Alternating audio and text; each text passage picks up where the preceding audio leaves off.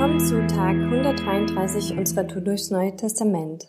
Ich bin Lena und lese uns heute 2. Timotheus 2, die Verse 1 bis 9. Timotheus, mein lieber Sohn, lass dir durch die Gnade, die uns in Jesus Christus geschenkt ist, alle Kraft geben, die du für deine Aufgaben brauchst. Gib die Botschaft, die du von mir gehört hast und deren Wahrheit dir von vielen Zeugen bestätigt wurde, an vertrauenswürdige und zuverlässige Menschen weiter, die ebenfalls fähig sind, andere zu lehren. Und sei als ein guter Soldat Jesu Christi bereit, zusammen mit mir für das Evangelium zu leiden.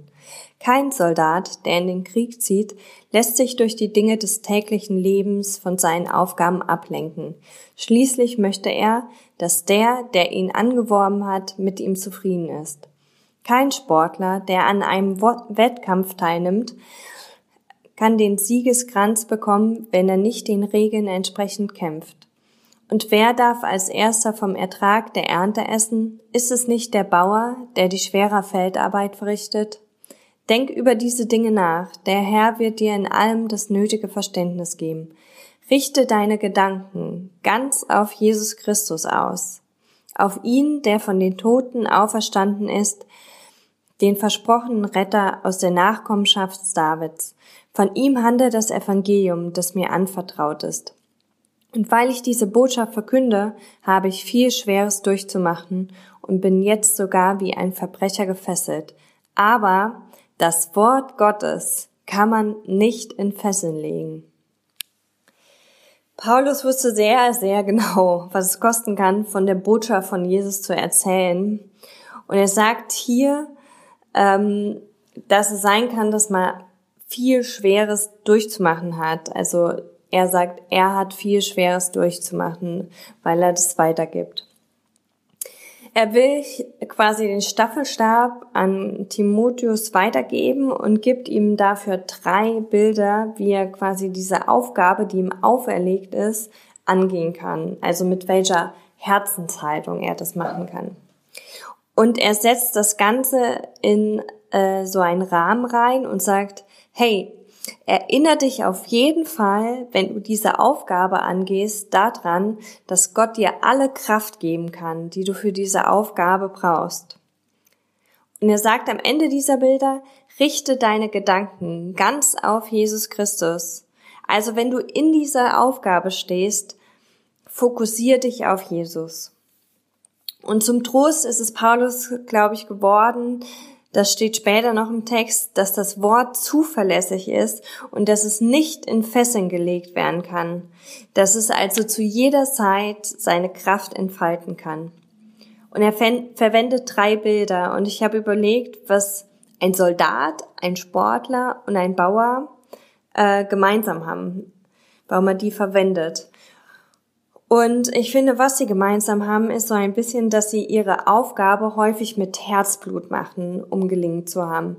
Dass diese Berufe irgendwie auch ein Stück weit mit Anstrengung, mit Kampfgeist, mit Ausdauer und auch mit Entbehrungen verbunden sind. Aber auf der anderen Seite auch zum Beispiel beim Soldaten kann das der Sieg sein, beim Sportler der Siegeskranz, also die Ehre, die er erhält. Und der Bauer erhält den Lohn, die erste Ernte seiner Arbeit. Und damit verbunden die Freude über alle drei Dinge, also über den Sieg, über die Ehre und den Lohn.